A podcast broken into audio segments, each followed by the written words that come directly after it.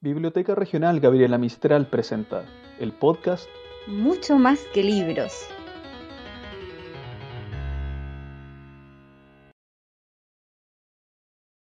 Leer y escribir están íntimamente relacionados. Se disfrutan en ese espacio que mezcla creación, emociones y constancia. Las palabras se convierten en la masa que usa el escultor para cincelar y dar con la escena precisa, la descripción acabada, la emoción a flor de piel. No es algo que se logre de un momento a otro. En un primer intento es un constante cambio de foco para observar las posibilidades que dan estas combinaciones de letras. Ensuciarse con palabras es una buena manera para describir la labor de un escritor, hacer que esa masa tome forma y que sus relieves nos deslumbren con sus sombras. En el capítulo de hoy compartiremos este lugar de invención con algunas pistas que nos permitan adentrarnos en el mundo de la creación junto a la autora María José Navia. Buenos días, buenas tardes, buenas noches a quienes nos están escuchando. Este es capítulo 7 del podcast Mucho más que libros de la Biblioteca Regional Gabriela Mistral. Hoy estamos con Fernando y una invitada muy especial a la que vamos a intentar sacarle el mayor provecho posible porque eh, vamos a estar tomando apuntes con ella. Va, a darnos una pequeña clase de, escritura, pero primero que nada, antes de adentrarnos en este, amplio mundo de la escritura, lo dejo con Fernando. Fernando, ¿cómo te va? Bien, bien, Juan Manuel. Ansioso por empezar este nuevo capítulo de podcast, como decías tú, con una invitada realmente espectacular. Bueno, sin nada más que agregar, dejo con todos ustedes a María José Navia. ¿Cómo estás, María José? Muy bien, muchas gracias, Fernando. Muchas gracias, Juan Manuel, por la invitación. María José, primero que nada, ¿qué estás leyendo?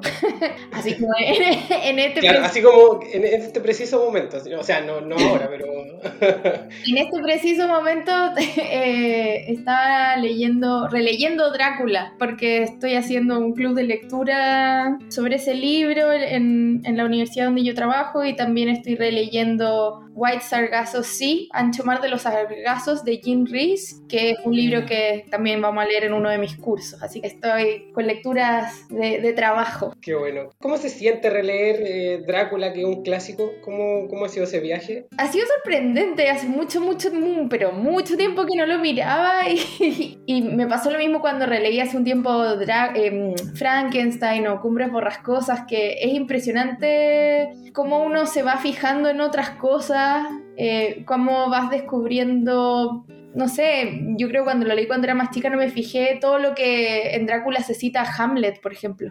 Mira. Detalles muy chicos, así que se cita a Hamlet, que la obsesión que hay con los libros, todo lo que leen los personajes, como fijándome en, como en otros recovecos del libro y, eso ha sido muy, muy, muy enriquecedor. A mí me gusta estar volviendo a, ciertos clásicos de vez en cuando. O sea, en general a libros favoritos, a veces no son clásicos, pero, pero me gusta mucho el ejercicio de relectura. Creo que los libros, a los libros buenos uno vuelve, creo yo. Exacto. Sí, yo creo que es inevitable esa vuelta. Y, te, invita, te invita a hacer otras lecturas. Yo creo que el tiempo también te va dando otra, otras perspectivas como para ir analizando la obra. Pues yo creo que en un principio, ahora que te estás topando con Hamlet, te va a llevar de nuevo a releer quizás a Hamlet o a tenerlo, a anotarlo en tu, en tu listado de libros por leer. Entonces como que igual es, es divertido ir yendo y viniendo a, a lecturas y relecturas. Absolutamente, porque no es solamente, o sea, es el tiempo que pasa y que uno también envejece, madura, qué sé yo, pero también lo que tú dices, hay más lecturas, entonces es distinto, no sé, yo me acuerdo cuando yo era muy chica, traté de leer El Gran Gatsby y no enganché para nada. Tenía como 15 años y no, como que no enganché con esa historia. Y decía, ¿por qué? ¿por qué todo el mundo raya tanto la papa con el gran Gatsby? Y después, lo leí más grande y claro, me explotó la cabeza y después lo pasaba yo en clases de lo más feliz y tratando de transmitir ese amor por ese libro. Entonces yo creo que pesan, bueno, los años en ese caso, pero también después las lecturas, o sea, irse dando cuenta de, de, cómo los libros dialogan unos con otros, te empiezas a fijar en los epígrafes, te empiezas a fijar en otras cosas porque ya la trama del libro te la sabes. Entonces no tengo que, mm. no estoy expectante a ver qué va a pasar, porque yo sé qué va a pasar en Drácula o en qué sé yo, en, en el Cumbres Borrascosas. Pero uno se empieza a fijar cómo van pasando las cosas, qué detalles hay, qué descripciones, cosas pequeñas en las que no te habías fijado antes. Y eso, y eso es muy bonito y te muestra lo rico que puede ser un libro. Las perspectivas del tiempo y de la experiencia también, pues va de la mano con eso. Claro. Si ya lo, lo de la trama pasó un segundo segundo plano, ir navegando entre libros. Con Katy hace un tiempo conversábamos de, de cómo un libro pasa a otro y de otro pasa a otro. Por ejemplo, eh, uno de los epígrafes de 2666 es Baudelaire. Entonces como que es divertido pasar de, de, Bolaño a Baudelaire y de Bolaño como que pasar a, a, Borges, por ejemplo, a Cortázar, ir moviéndose ahí. Yo creo que también es súper importante hacer como una, como una meta lectura respecto a lo que uno va, va leyendo día a día. En general la literatura es como una gran conversación, entonces uno empieza a leer un libro y empieza a seguir esos hilos de conversación entre un libro y otro, de las influencias de cierto autor o los libros que ese autor menciona. Eh, a mí me gustan sobre todo los libros que hacen ese juego muy explícito, porque obviamente todos los libros se relacionan con otros libros, eh, a través de un epígrafe, a través de menciones muy casuales, pero hay, hay autores que, que, genuinamente hacen la relación con otros libros, no hay juegos intertextuales.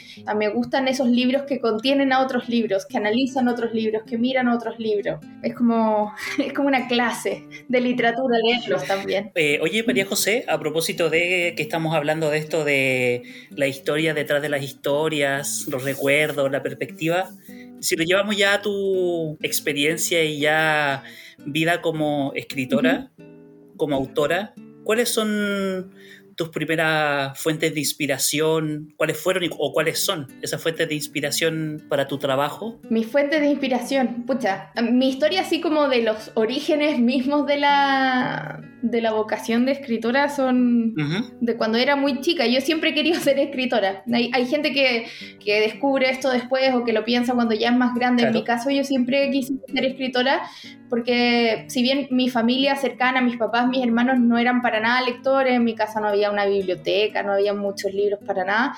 Mi abuelo paterno, que vivía en Viña, yo soy de Santiago, pero mi, mi, casi toda mi familia es de la quinta región, él era un gran lector, le encantaba, le encantaba leer y yo siempre lo veía leyendo cada vez que lo iba a ver. Él fue siempre el que me regaló libros y, y el que me motivó a escribir y cuando yo empecé a, aprendí a escribir, eh, lo primero que hizo fue empezar a escribir los cuentos a mi abuelo y se los regalaba, me hacía ilustraciones y mi abuelo los, los enmarcaba y los ponía en, en su casa como un cuadrito, ponía los distintos cuentos, entonces eso me hizo que, hizo que me dieran más ganas de, de escribir porque quedaba como con un cuadrito.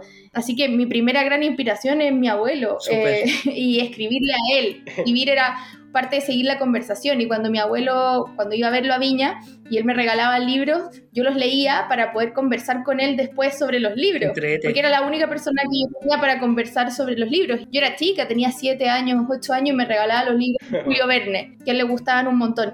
Y son grandes esos libros, son, complicados, tienen lenguaje.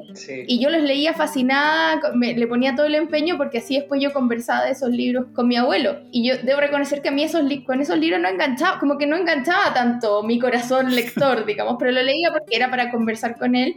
Y una vez, entre medio de los libros que me regalaba, él iba a librerías de libros usados y como que compraba varios y me, me traía así como una bolsita con, con, algunos títulos.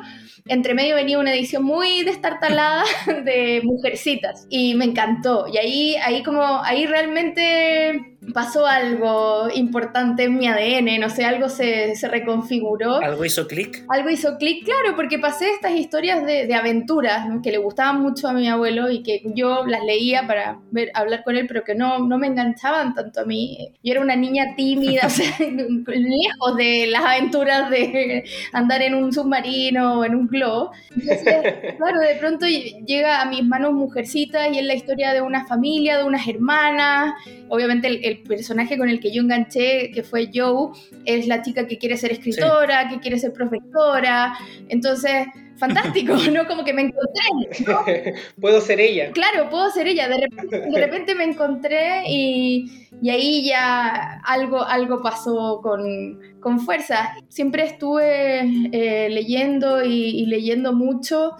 Y de ahí, claro, después ya de más grande empiezan a aparecer autores que están más fuertes en, en lo que en lo que uno escribe, o sea, porque no sé, si alguien lee mis libros, no sé si piensa, ah, acá veo mujercitas, ¿no? Como que es algo que está muy, atrás de, tal vez en la biografía mía como, como lectora. Y de hecho, ese es un libro que me da miedo releer. Como que le tengo un amor muy grande de cuando niña y me da mucho susto mirarlo. Pero ¿por qué miedo? No sé, porque le tengo como un amor muy gigante y me da mucho susto releerlo y encontrar ahora que, no sé. Con otras cosas. Sí. ¿Y con las películas te pasa algo así? Sí, no, las películas las vi todas. es lo mismo, como que me da nervio, no sé, como que es como mi recuerdo muy preciado de infancia. Tal vez en algún momento me voy a atrever. Quieres mantenerlo tal cual, quizás. Puede ser. Y después nada, de grande, claro, yo saco mucha inspiración de, de la literatura en inglés, sobre todo. Yo soy profesora de literatura y en general hago clases de literatura en inglés y en inglés, en el idioma, hago clases. Buena. Y estudié mi magíster y mi doctorado en Estados Unidos, entonces viví varios años allá y es lo, de las cosas que yo más leo, literatura de Estados Unidos, contemporánea, de Inglaterra, qué sé yo, de Irlanda. Entonces me siento muy inspirada por, por las grandes cuentistas, sobre todo, eh, en inglés, como Grace Paley, como Lucia Berlin, Mavis Galant en Canadá, eh, Joy Williams, Deborah Eisenberg, Lori Moore, ¿no? Amy Hempel, un montón de, de, ellas. Y también dos autores que para mí son fundamentales y que son los que, si me dijeran, si tienes que irte a una isla desierta, ¿qué libros? Yo me, yo, me, me, carga que la pregunta siempre es como llévate tres libros, que me parecen muy horribles, pero si a mí me dejaran llevarme la obra completa de dos autores, claro. yo con esos dos autores estoy bien, que es eh, con Virginia Woolf y con Rodrigo Fresán, que son las dos grandes así magnas eh, lumbreras influencias en mi camino. En el caso de, de, Virginia Woolf hay un acercamiento a lo cotidiano que, que, a mí me deslumbra mucho, su manera que tiene de, de, escribir un día normal y corriente. Por ejemplo, La señora Dalloway, que es mi libro favorito de, de Virginia Woolf. Que es solo un día. Que es solo un día. Me gusta mucho esa idea de, este concentrado, todo en un día, un día en el que pasan muchas cosas y, y, y que es un día, ¿no? Y, toda la belleza concentrada ahí y, lo, y los encuentros casuales en la ciudad tenemos todo eso, un par de personajes principales, pero tenemos esos microencuentros y cómo van cambiando. Y también, bueno, todos los libros de, de Virginia Woolf. Y, mucha gente se acerca y conoce algunos libros de ella, pero ella hacía un juego muy bonito. Y de hecho, la señora Dalloway aparece primero en, la primera novela de Virginia Woolf, que se llama Fin de Viaje. Y ahí aparece por primera vez. Y después la reencontramos en la señora Dalloway y, y la mirada es completamente distinta. Después ella siguió escribiendo cuentos sobre los invitados a la fiesta y lo sacó aparte como un libro de cuentos. Entonces me gusta ese juego dentro de la obra de, de, Virginia Woolf y cómo ella iba desafiando los géneros, eh, le gustaba jugar con eh, los límites de lo que puede ser una biografía y entonces escribe Orlando, que es una biografía de un personaje que comienza siendo hombre, luego es mujer y pasan cientos de años, o la biografía de un perro en Flash, juega con la poesía, juega con las obras de teatro. Eh, y por otra parte, Rodrigo Fresán me gusta mucho como, bueno, una erudición que es realmente deslumbrante y, cómo va en, su, en, sus libros creando estos universos de, lectura, o sea, porque sus libros finalmente tratan sobre leer y escribir. La trama así específica de cada libro va variando, pero en general es eso, personajes que se encuentran con libros que les cambian la vida, que los transforman por completo. En su último libro, entre comillas, porque es un tríptico, son tres, que es la parte inventada, la parte soñada y la parte recordada, tenemos personajes que están absolutamente poseídos por los libros que leen. Entonces hay un personaje como poseído por Drácula, otro poseído por Tender is the Night de Fitzgerald, Suave es la noche creo que la tradu lo tradujeron, eh, y otro por Cumbres Borrascosas. Entonces tenemos esa relectura constante, hace muchas referencias a canciones, a la cultura pop, y también tiene esa particularidad de ir creando un universo muy propio, donde hay personajes que se van repitiendo y que uno puede llegar y leer un libro de él y ya, ¿no? El mismo personaje se lo puede encontrar en otro y así como que pueden ir circulando. Si uno sigue, claro, la obra de, de él, eh, uno empieza a leer y uno está esperando que en algún momento va a aparecer así como un cameo ¿no? de alguno de estos personajes anteriores. y a mí, eso, a mí eso me gusta mucho y de hecho trato de emularlo en, en, las cosas que yo escribo. A mí también cuando yo escribo, mis libros no, no están cerrados en sí mismos y están dialogando con mis otros libros y hay personajes que se repiten de, un, de no sé, reaparece un personaje de, de lugar en una música futura, reaparecen personajes de lugar en Kintsugi y así hacia adelante también. O sea, me gusta pensar que la obra de un autor es esta conversación permanente y que ningún personaje se ha acabado por completo, ¿no? Hasta que el autor se muera, digamos, pero que siempre puede volver a aparecer. Claro. María José, en ese sentido, ¿cómo tú buscas fuentes de inspiración para ir creando? Eh, me parece que viene mucho de acuerdo a lo que lees. Yo creo que la característica de un, de un escritor o escritora es eh, lo que lee. Eh, me parece que lo va reflejando en la medida en que va leyendo. O sea, si a ti te gusta mucho eh, Virginia Woolf, la señora Dalloway, quizás también tiene mucha importancia el cuarto propio también, eh, pero ¿cuánto de todo lo que tú vas leyendo tú lo vuelcas después en, lo que vas escribiendo? Bueno, eso es uno. Y lo otro es que estas historias tú las buscas o ellas te encuentran a ti cuando tú, tú, sabes que este momento que ya, ok, me puedo tomar de esta idea, me puedo tomar de, no sé, puede ser hasta una frase, puede ser un, una frase de, de, una canción, de un poema, pero cuando tú identificas este momento en que dices, ok, voy a partir de esta idea y de aquí me puedo lanzar. Eh, ¿Hay algún momento o simplemente llega y pasa? Eh, sobre la primero, bueno, yo soy, yo leo mucho. Les decía, soy una persona tímida y qué sé yo. Entonces, yo leo, yo leo un montón en serio y siempre digo que leo dos libros diarios eh, por lo general, que es como un, criterio absoluto, pero sí porque, pero, eso, ya es mucho. También es porque yo me dedico a esto, o sea, no, no, no aparte no soy abogada o no sé, no, no, conduzco una micro, soy, soy profesora de literatura y escritora, entonces tengo que leer, o sea, los libros que estoy leyendo hoy día son libros para mis clases, para el club de lectura de la universidad, otros días son libros claro. para lo que estoy escribiendo, otros días serán libros que quiero leer porque sí. Es parte de tu vida diaria, digamos claro, es parte de mi, de mi vida diaria, aparte leo en cualquier formato, entonces me puedo leer en el teléfono, yo leo audiolibros, o sea, por todos lados, claro. entonces puedo leer mientras lavo los platos, ¿cachai? Como, es, es, algo muy cotidiano para, claro. mí, no es como necesito un tiempo aparte protegido para sentarme a leer, no, yo, yo claro. amanezco leyendo poco menos, entonces, entonces leo mucho y, y para mí la, mi relación con la escritura es de, ese, de esa gran alegría infantil de, de los libros y ese desborde. Yo siento que, que, estoy leyendo y leyendo y leyendo hasta como que me desbordo de ideas y salto al computador a, a escribir. Ya es necesario saltar la idea, Exacto. o sea, como plasmarla. Exacto, entonces muchas veces lo que me pasa es que leo, leo mucho y, y también una cosa que, porque siempre te preguntan como la influencia de las lecturas, pero yo siento que cuando uno está escribiendo uno absorbe todo, en verdad. No es solamente los libros que has estado leyendo, sino que uno absorbe las películas, las canciones, los comerciales, la etiqueta del champú, o sea, todo. Como que todo, todo, lo que rodea al escritor o a la escritora en este caso, se va, se va metiendo en lo que uno escribe, las conversaciones que escuchaste al pasar, todo, no es solamente los libros, sino que es como todo lo que rodea al escritor, las noticias, el podcast, la canción que escuchaste en la micro, cualquier cosa se, se, va metiendo en lo, que uno, en lo que uno escribe. Igual, dicho esto, yo soy bien maniática y matea para muchas cosas, entonces también me pasa que cuando, cuando yo escribo nunca dejo de leer. Hay escritores que cuando están escribiendo algo ah. paran. Se enfocan en eso. Claro. Y se enfocan solo en escribir. En mi caso no, a mí me gusta estar siempre leyendo.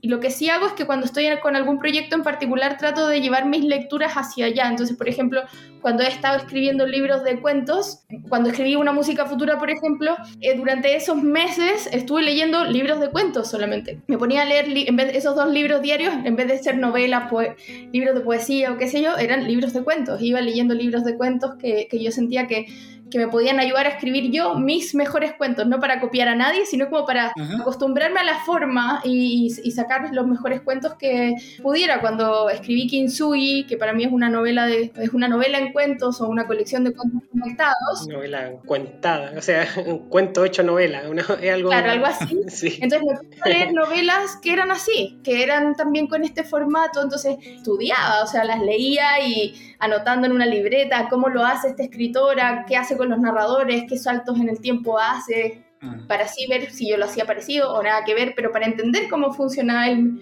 el mecanismo, así como el relojito. Entonces, también tiene esa parte más pensada, o sea, por una parte, el, todo lo que voy leyendo me, me, me, impulsa a escribir, pero también una vez que ya hay un proyecto concreto, voy ordenando mis lecturas y eligiéndolas en base a lo que creo que me va a servir más para, para escribir mejor aquello en lo que estoy metida eh, en ese momento. María José, ¿y como que te mimetizas un poco con lo que estás escribiendo o no? ¿No tan así? Así si dices tú, si estás escribiendo, por ejemplo, algo, cuentos, lees muchos cuentos eh, no sé, pues si escribes de otro género, ¿también haces lo mismo o no, o no, no están así? ¿sí? sí, o sea, por ejemplo, eh, cuando escribí Lugar, uh -huh. son, también leí muchos libros de cuentos, pero, pero cuando escribo una música futura, uh -huh. en una música futura los cuentos son más oscuros, eh, hay un como un juego con como un cierto coqueteo, porque no son cuentos de ciencia ficción, pero hay un cierto coqueteo con la ciencia ficción, con lo fantástico, eh, con lo distópico. Entonces cuando Con lo distópico. entonces claro, entonces la- los cuentos, los libros de cuentos que leí cuando leí Lugar no son los mismos ni parecidos a los que leí cuando leí cuando escribí una música futura, pero cuando escribí una música futura leí libros que tuvieran también ese tipo de elementos, como que jugaran. Entonces, por ejemplo, leía T.C. Boyle, hay un libro que me gusta mucho que se llama The Relief Box, creo que todavía no está traducido al español. Leía, no sé, a Carmen María Machado, leí eh, a Laura Vandenberg, a un montón de, de autores en inglés que, que también juegan con este, a Charles Yu, que es un escritor que me encanta, que, que también es de ciencia ficción, es uno de los guionistas de, de Westworld, la serie Sí. de, de HBO. Sí, a decir. De HBO. Sí, entonces ese, como que me fui hacia ese tipo de libros de cuentos, ¿no? Claro, pero yo lo preguntaba, por ejemplo, no solamente en lo que lees. Voy a poner un ejemplo. ¿Ves, por ejemplo, si lo estamos hablando de ciencia ficción, ¿ves ciencia ficción? ¿Escuchas música que tenga que ver con ciencia ficción? ¿Así como a ese nivel o, no, o nunca tanto? Sí, yo creo que vi más, por ejemplo, a mí me encantó Tales from the Loop, una serie de Amazon que salió al principio del 2020, que para mí es como un soñado porque también es conexión de, es como cuentos conectados y todos con temas de ciencia ficción. Entonces me, me iba acercando y también para ver películas o cómics o qué sé yo que, que trabajen ciertos temas. Pero hasta ahora, lo que estoy escribiendo ahora, que, que sí es como una obsesión un poco gigante y estos, y esto sí ha sido bien intenso y, y- porque mi libro nuevo eh, trata en parte sobre el Mago de Oz. El Mago de Oz es otra de mis influencias juveniles que a mí me encanta. Me encanta la película, me encanta el libro. Y, y- y, bueno, y uno de los personajes de mi libro tiene que ver con el Mago de Oz, con la historia, y entonces dije, bueno, voy a investigar sobre el Mago de Oz, Claro. porque para poder eh, escribir sobre esto con propiedad. Bueno, y mientras iba investigando, me capté que El Mago de Oz no es un libro, sino que son 14, es una saga bien larga, así que me leí los 14 libros. Qué largo, igual. Después de leerme los 14 libros, me leí todos los otros libros del, de Frank Baum, que es el autor. Me leí tres biografías del autor, me leí tres biografías de Judy Garland, me leí, Inmersa, completamente, Completamente inmersa, claro. me leí cuántos libros encontré sobre el Mago de Oz. Me, me compré todas las versiones a mí del Mago de Oz, la versión anotada, la versión con la que, de todo lo que queráis. Por supuesto he visto el Mago de Oz hasta que ya me lo sé de memoria. Y vi también The Wiz, que es como la versión del Mago de Oz que hicieron después Hace con, poco. es con- no tampoco es con- pero pero es un musical que donde, donde, por ejemplo el espantapájaro es Michael Jackson que fue el único rol en el cine de, de Michael Jackson Ah, sí, sí, sí. no, o sea, yo estoy mirando ahora mi escritorio y no sé, se imaginan la cantidad de figuritas del mago de Oz que tengo. Tengo todos Claro. los mitos puestos en distintos tipos, tengo a todos, todos los personajes. Bueno, y claro, y aquí, ahí ahí sí que fue en serio, Sumergirse. Fue, fue direccionado. sí, no, ahí sí que fue en serio, porque y fue impresionante porque para mí era un pedacito de mi libro y de pronto este pedacito empezó como a comerse el libro completo. Fue interesante porque yo, a ver, yo estoy relacionada con Herman Mankiewicz, que es el, no sé si cacharon esa película en Netflix, Mank, Sí, sí, Mank. Fincher. Del guionista. Claro, bueno, y Herman Mankiewicz es eh, primo de mi bisabuelo. Siempre era como la historia de, oh, tenemos como relación con Hollywood. Claro. la historia familiar muy inventada. Y siempre estuvo ahí, como, ah, el ciudadano Kane o el, el otro, eh, Joseph Mankiewicz es el director de Cleopatra, entonces Claro. con Elizabeth Taylor, entonces como conocía eso. Pero cuando me metí en el tema del Mago de Oz, llegué a que Ma- a Herman Mankiewicz fue uno de los guionistas del Mago de. Y entonces fue como, oh, viene en mi ADN. Viene en mi ADN. Este, y bueno, y, y no solo que él fue uno de los, de los guionistas de Mago de Oz, sino que además fue él, eh, de la película, sino que fue él el que decidió o sugirió que eh, esto que pasa en la película, que pasa del sepia al color, Claro. cuando llega Oz, Sí, sí, sí. esa decisión la tomó él. Buena. Eh, fue como, wow, entonces se empezó a armar ahí todo un- toda una novela. Claro.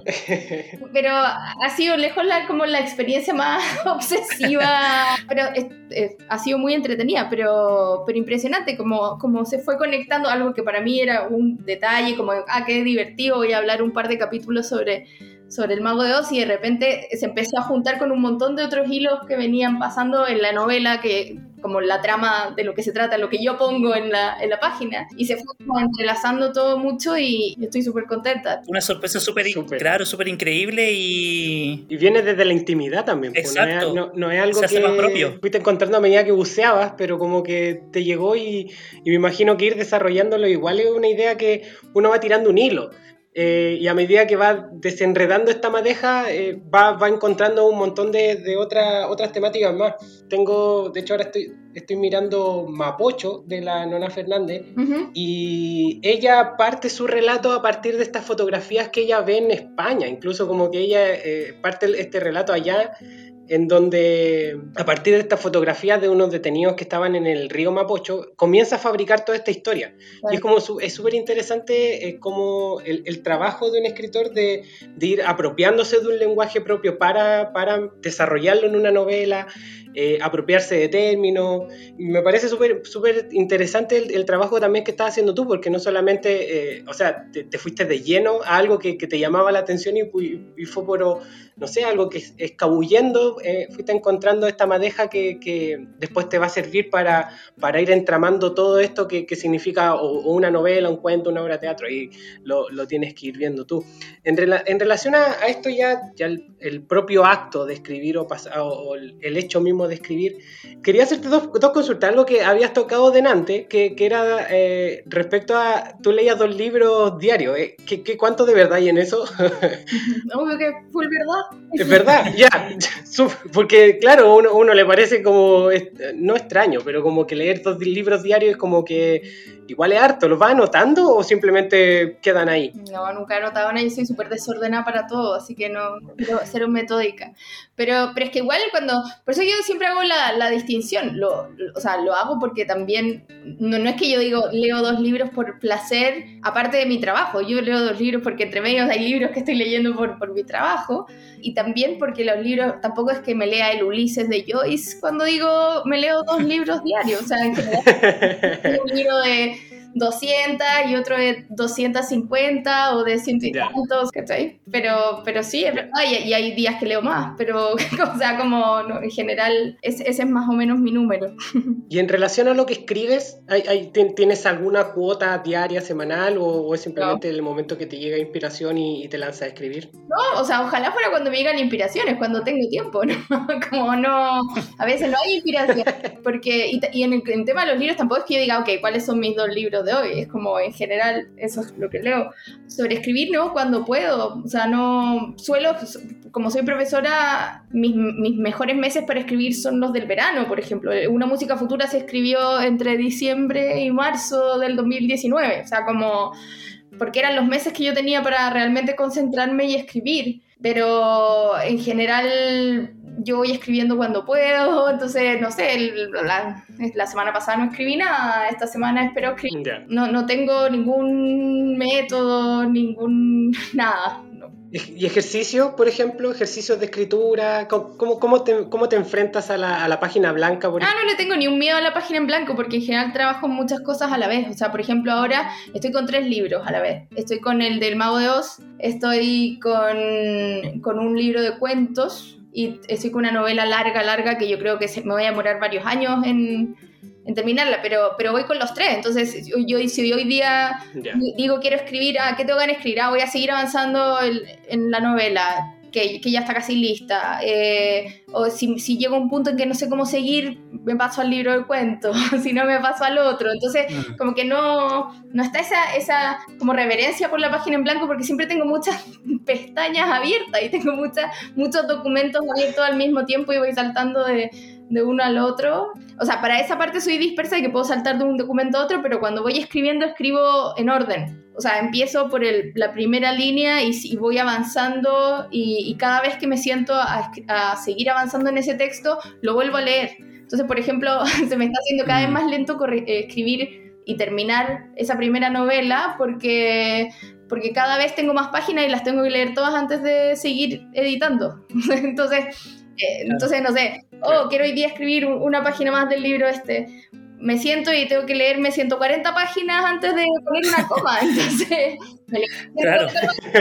y sigo avanzando, porque me gusta como seguir escribiendo con el peso de lo que viene antes. Entonces, me gusta, Claro. me gusta eso y yo cuando escribo tampoco sé a dónde van mis libros. Yo tengo una, una primera frase y avanzo de a poquito. Yo siempre uso la, siempre uso la imagen de, de como manejar en, en la neblina, ¿no? que, que uno tiene la luz prendida y apenas ves un poquitito del camino, pero así igual puedes avanzar y llegar hasta tu destino. Entonces, como me pasa lo mismo, yo no sé mucho más allá de la primera oración y voy avanzando y para mí lo entretenido de escribir es, es ir descubriendo yo hacia dónde va la historia, ¿no? Y, y esperando que también eso luego se transmita al lector y sienta esa misma curiosidad y se vaya haciendo las preguntas que yo me voy haciendo y, y- y que yo con lo que voy avanzando se las voy contestando. Entonces para mí es una sorpresa llegar al final y como, oh, esto pasaba con mi cuento. No, esto era, a- a- a- para acá llegaba la micro, ¿no? Entonces, Claro.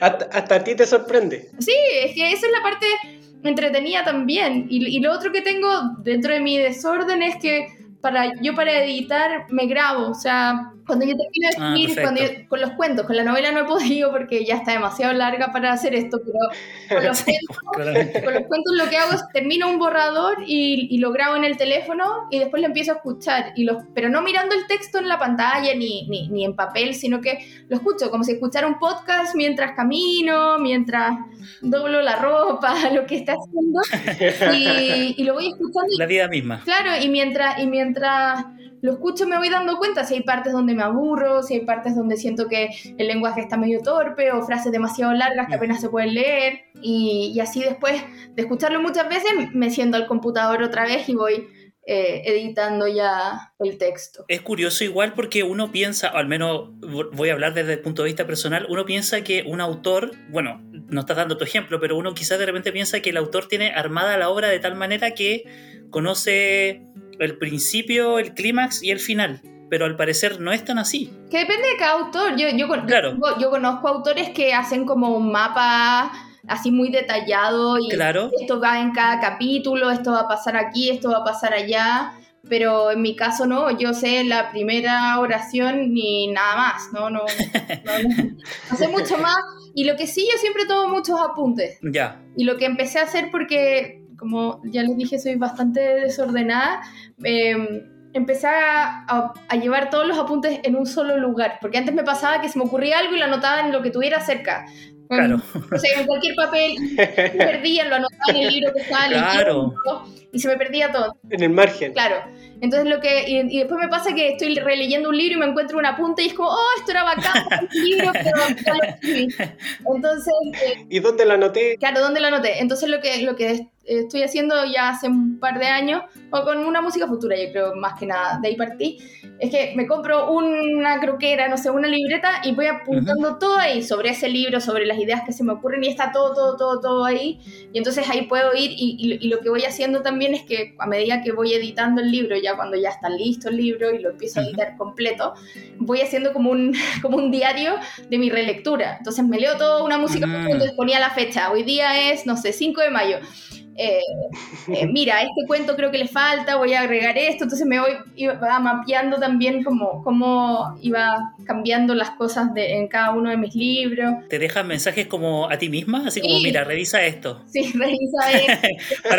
Para, la María José futura, una cosa así, ¿no? Claro, pero también, también como, o sea, yo sé esta, esta primera frase, pero después cuando, a medida que me voy metiendo en la historia, se me van ocurriendo cosas, entonces ahí voy a, no- hasta que no sé en qué parte exacta del cuento meterlo, lo anoto en la libreta, entonces pongo, Claro. Ojo, podrías, no sé, hacer una referencia a esto, le podría pasar esto al personaje más adelante, y después, bueno, algunas cosas me hago caso y en algunas otras cosas Claro. me hago caso. Oye, pero es que entrete igual el, que entrete igual el, el método porque es como, como dices tú, claro, te vas, te vas eh, autoeditando, te vas autocorrigiendo, es como...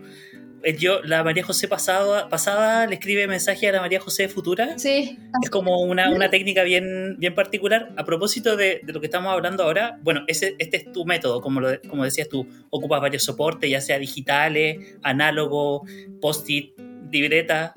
sí. En el caso de que eh, alguien que nos esté escuchando ahora quisiera como meterse al mundo de la escritura o tiene el bichito esto de empezar a, a escribir, ¿algún ejercicio de escritura que tú hayas tenido o que recomiendes o algo algo que tú le digas, mira, esto quizás te sirva si quieres empezar a escribir. Lo primero, eh, y yo sé que va a sonar súper obvio, pero es impresionante cómo las gente que está empezando a escribir muchas veces no lo tiene tan claro y es que tiene que leer mucho. Ya. a mí, me, a mí Primer consejo. No, es que en serio, porque a mí me pasa que eh, yo hago clases en la universidad de literatura, de teoría, y también hago un curso de escritura creativa, donde los alumnos tienen que... Ya. Y me pasa siempre con ellos que llegan a la clase y, y ven el programa y, ve, y, ven todo lo que tienen que leer y, me, y, es como, pero ¿cómo? Pero si venimos a escribir, ¿no? Y le digo, sí, sí también, sí, también van a escribir, pero, pero tienen que tener una base de lecturas también, o sea, de ahí sale también eh, esa inspiración, no llega del cielo o de la nada, ¿no? Llegan también claro. de la lectura y es importante tener ejemplos y es importante tener referencias, eh, porque muchas veces no sé, tal vez leíste un par de cosas cuando estabas en el colegio y, y, te gustaron y era literatura del siglo XIX y no has leído nada que se escribió este año, por ejemplo, o no, nada claro. más contemporáneo. Entonces es importante también conocer distintas cosas, ver qué cosas a uno le gustan. También es productivo ver cosas que a uno no le gustan y que no quiere repetir. O sea, nada se pierde. O sea, uno lee un libro que te carga y también te sirve como no porque uno no quiere cometer ese mismo error. Eh, claro. Yo siempre digo, tienen que leer mucho ese mucho no tiene por qué ser la locura que leo yo. Yo no digo que es lo que yo hago, la, la, la receta de, de, éxito, ni mucho menos. Pero hay que leer claro. mucho. Para, si para alguien leer mucho es leerse eh, un libro al mes, bueno, léase el libro al mes, pero léaselo, ¿no? O sea, como me parece importante que, que alguien que quiera escribir esté en contacto con la literatura permanentemente. Y, que, y para eso, lo que yo siempre sugiero es tratar de todos los días leer algo, ¿no? No tiene por qué ser todos los días claro. una novela, una novela corta, pero yo les digo por lo menos todos los días un cuento de algún libro o lo busque en internet, si, si no le da el tiempo para estarlo leyendo con los ojitos, bueno, o sea, baje un audio cuento y lo escucha mientras vaya en la micro, o sea, pero estar en con contacto permanente con la literatura, ¿no? Stephen King, uh. que tiene un libro de memorias que es súper bueno, que en, en, español le pusieron mientras escribo, él dice que alguien, que, un escritor que no tiene tiempo para leer, no tiene tiempo para escribir. O sea, no... Claro. Y punto, ¿no? Como no... Y él dice que él lee entre 4 y 6 horas diarias. Y ese es su número, ¿no? O sea, como...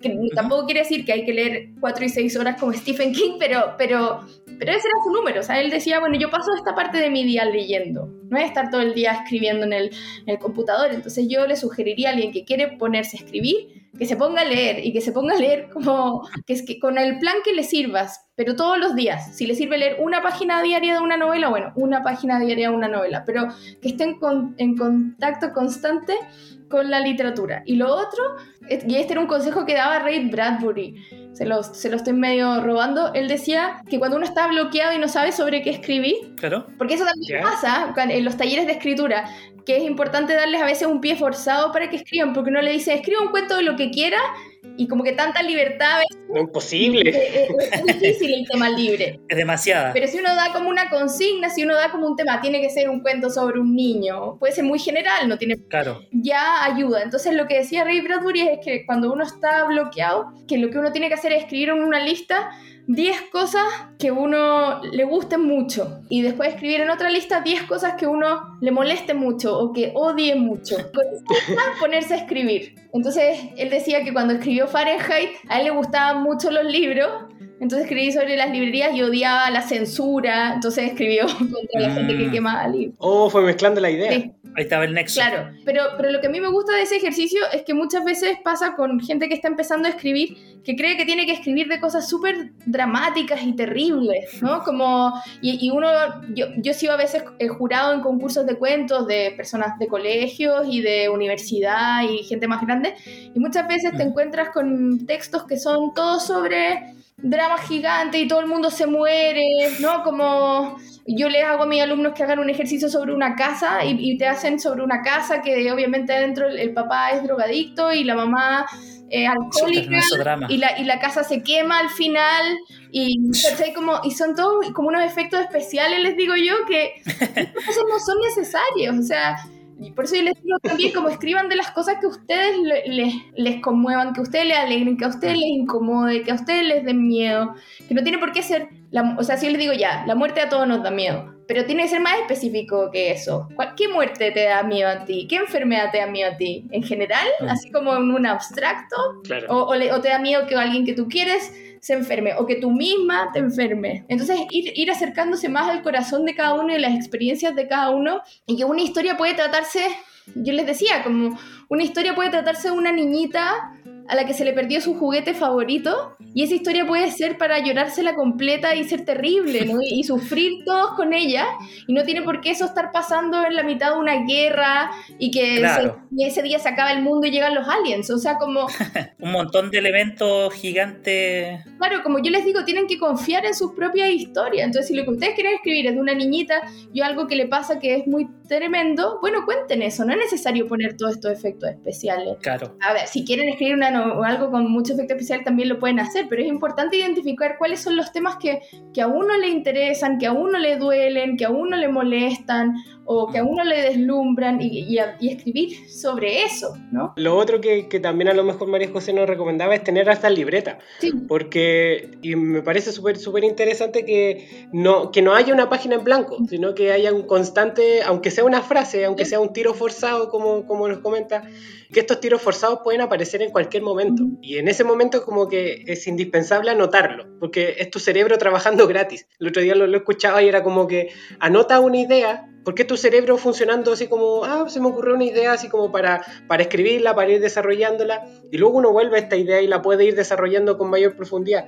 Pero en un principio cuando, cuando, está, cuando uno está en estos talleres, como que el profesor dice, o la profesora dice, ya, vamos a hacer un, eh, la, idea, la idea es libre. Entonces uno se presenta esta página en blanco y si no tiene una idea preconcebida antes, eh, como que ahí se frustra, y ese es un proceso de frustración que uno tiene que ir superando, porque lo de escribir no es me, parece que uno escribe primero para uno y, después escribe como para, para, el resto, en relación a lo que nos comentaba María José, porque va de, va de lo que te gusta a ti. Entonces, si te gusta a ti y como que después más encima te escuchas, va esta relación de que, ok, me, está gustando, puedo ir desarrollándolo en mayor profundidad, pero, pero lo principal es, es tener este, no tener este ojo en blanco, sino que tener estos, estas pequeñas referencias como para ir después ir jalando este hilo y, y seguir escribiendo, porque, porque enfrentarse a esta hoja en blanco en el fondo es tu cerebro que se quedó copado y es como que no, no se me ocurre nada en este momento. me imagino una conversación interna, no, no se me ocurre nada en este momento, pero yo te di una idea la semana pasada, ¿la anotaste? Eh, no. Entonces como que ahí chutan, ¿por qué no anoté la idea? Era como una idea gratis en el fondo, era como, ¿por qué no la pude ir desarrollando? Bueno, además que tener hartas libretas, tener una libreta, porque cuando uno tiene muchas libretas, a mí se te pierden las cosas, o sea ocupar una libreta que donde vayas poniendo todo. Y a mí me pasa de repente que si no salgo con esa libreta lo anoto en el teléfono y después vuelvo y en mi casa lo paso a la, a la libreta para que esté todo ahí como sobre, sobre, sobre mis libros. Entonces, y también, bueno, ahí depende la, si está escuchando gente más joven, hay muchos que se mandan WhatsApp a sí mismos o anotan las notas del teléfono, o sea, en cualquier formato funciona, pero es importante estar anotando esas ideas, porque como tú dices, es importante. De repente llega un momento que uno dice, ¿de qué, ¿de qué puedo escribir hoy día? Yo agarro mi libreta y tengo como 590 ideas de cuento, entonces pues voy a tratar de por una de esas a ver, a ver qué pasa, ¿no? Y, no es como una idea, no sé, que yo busque en internet que alguien me la sugiera, sino que es algo que a mí se me ocurrió, que a mí me interesó, pero que en ese momento no, no lo tenía claro. Y una cosa que dijiste antes, cuando hablábamos de eso de los mensajes que me dejo para el futuro en, en las libretas,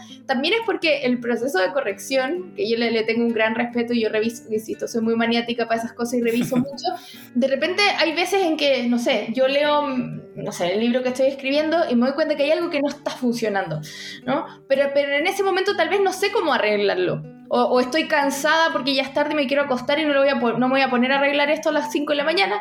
Entonces me pongo la nota, como, oye, esta parte todavía no está funcionando, no está funcionando, y después tal vez en una semana más se me va a ocurrir cómo arreglarla. Entonces, eso también es importante, que el proceso de edición también tiene esos como saltos temporales. Hay cosas, tal vez un problema que yo identifico hoy día en mi libro, pero que no lo sé resolver hoy día. Pero no me voy a quedar pegada mirando la pantalla hasta que lo arregle, sino que quiero seguir escribiendo y en algún momento se me va a ocurrir y voy a volver y voy a arreglar y voy a parchar ese pedazo que, no está funcionando, ¿no? Entonces, porque de nuevo, para, mí siempre pasa de no quedarse en ninguna página en blanco, por eso estar escribiendo distintas cosas para, para así no quedarse pegada. Y una cosa que decía algún escritor o escritora, que no recuerdo bien quién era en este momento, creo que Laia Jufresa, que me gusta mucho, escribió una novela que se llama Umami. Umami. si no la han leído, se las recomiendo un montón.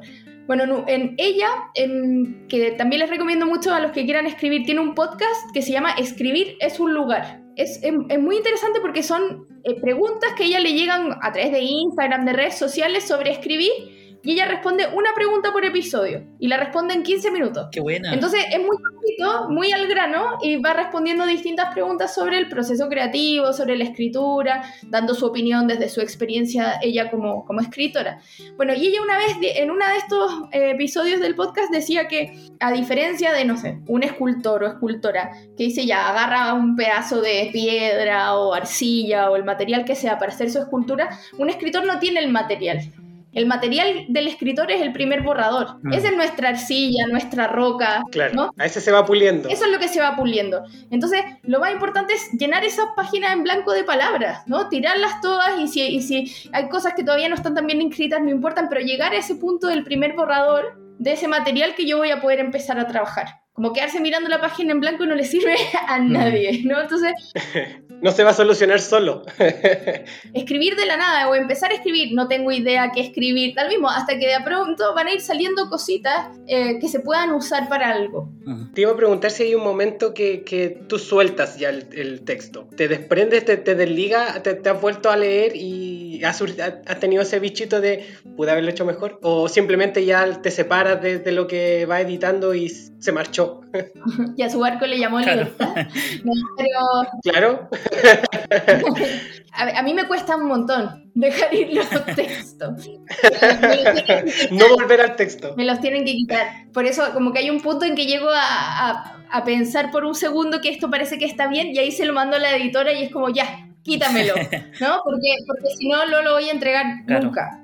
Entonces, eh, entonces tengo, tengo esa relación con mis textos y en general no me gusta volverme a leer. Y una cosa que, que a mí me gusta mucho que son los audiolibros, porque así como tenía por una parte este abuelo paterno que, que me regalaba libros cuando chica, también tenía una abuela materna que no era muy lectora, pero ella era voluntaria y grababa libros para ciegos en una fundación. Qué buena. Entonces ella me aprovechaba de grabar libros infantiles a mí y me regalaba el libro y un cassette, porque tengo muchos años, entonces un cassette se ponía eh, a esa tecnología del, del paleolítico y, y, yo iba escuchando y me iba aprendiendo los cuentos antes de aprender a leer. Entonces siempre tuve una relación muy linda con los audios y después me, empe me empecé a interesar por los audiolibros. Cuando vivía en Estados Unidos, allá era muy normal para los profesores, mis compañeros, escuchar audiolibros mientras corrían, cuando iban al gimnasio, cuando andaban manejando en auto o andaban en la calle.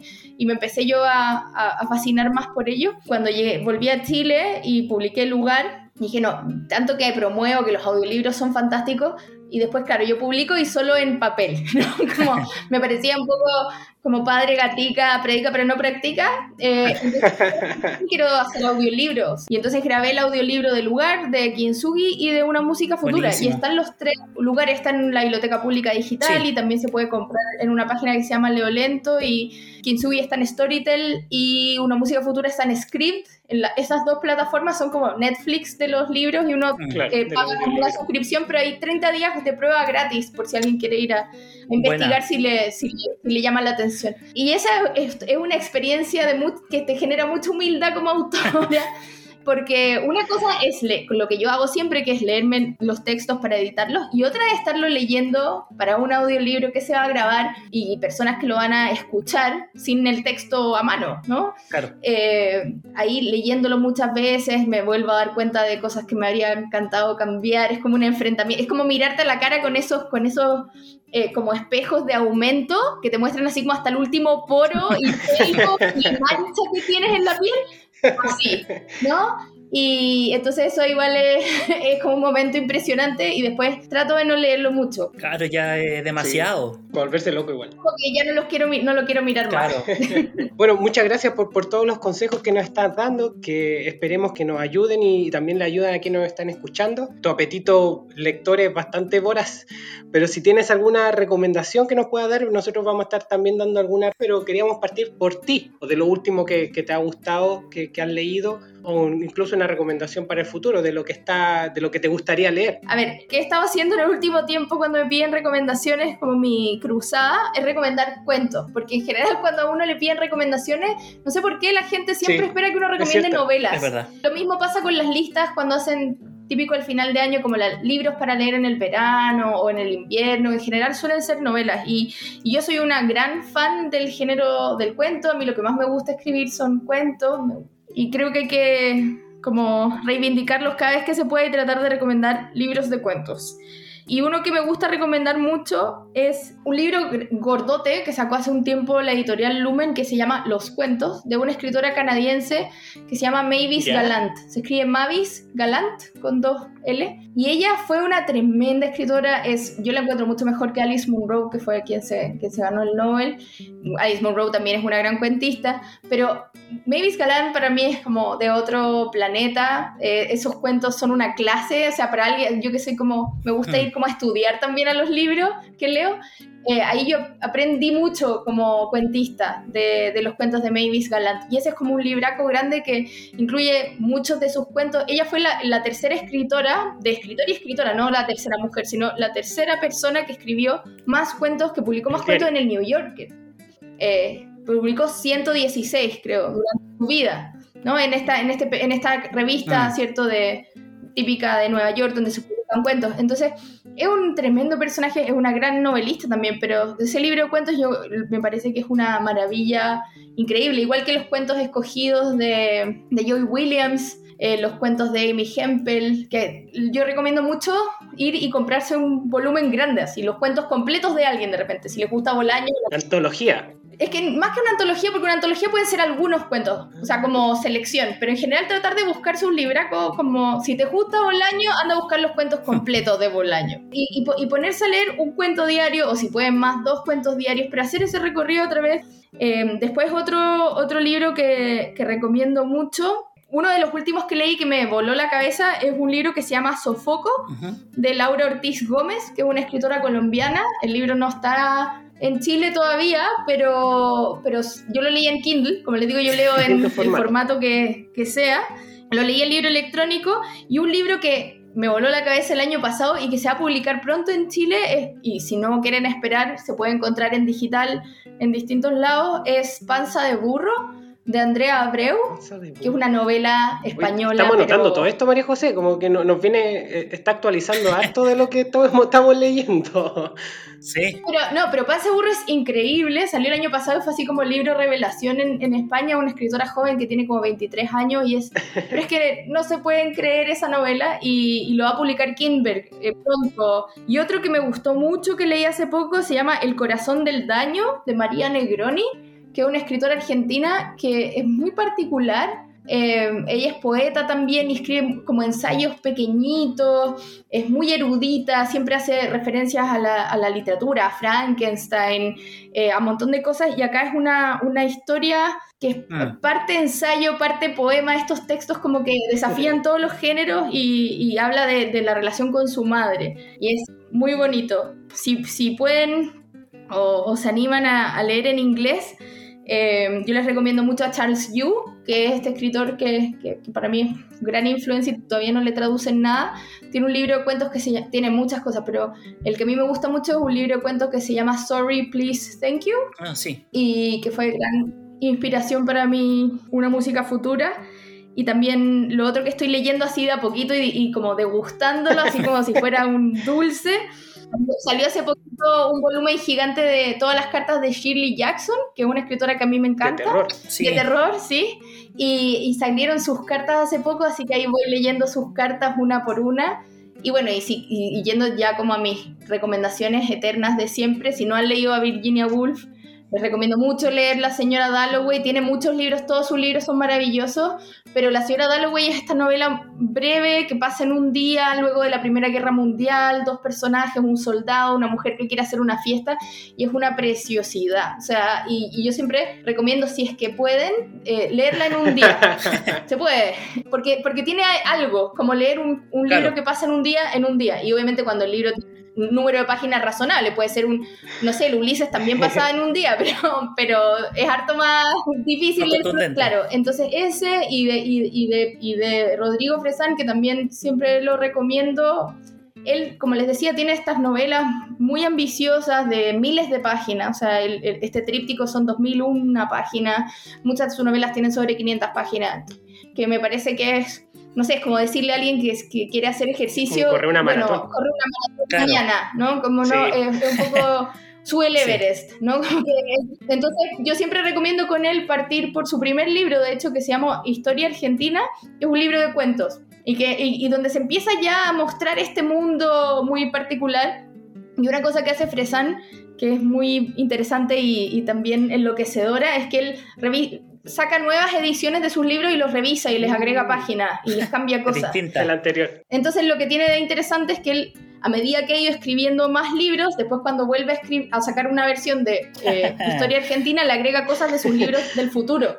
Entonces se empieza como a relacionar más todo con todo y muy entretenido. Mucho, mucho que leer. Feña, ¿alguna recomendación que nos quieras dar? Sí, mira, bueno, colgándome un poco lo que decía recién María José, me estaba recordando y también para contarle a la gente que nos está escuchando que en la biblioteca también tenemos una colección de audiolibros, por si acaso. Así que si los quieren ir a, buscar, hay un montón de, mucho clásico, también hay biografías, por si las quieren revisar y consultar ahí a la gente que, que está yendo a la biblioteca. Y Virginia Woolf también tuvimos un club de lectura donde también se leyó un cuarto propio, si no me falla la memoria, ¿no? Sí, fue un cuarto propio. Claro, ahí estuvo presente también en un club con el cuento de la criada, sí, también estuvo presente ahí en un, en un club de lectura. Ah, eh, mira, me encontré con este libro en, la biblioteca. De hecho, fue una recomendación de un compañero de trabajo nuestro en la biblioteca, que es un libro de ciencia ficción escrito por Hugo Correa, que se llama Los Altísimos. No sé si le, no sé si les suena. Es un mega clásico. Exacto, de la ciencia ficción, que fue publicado por primera vez en el 51, 1951, y se volvió a publicar después en el 59. De hecho, en su momento,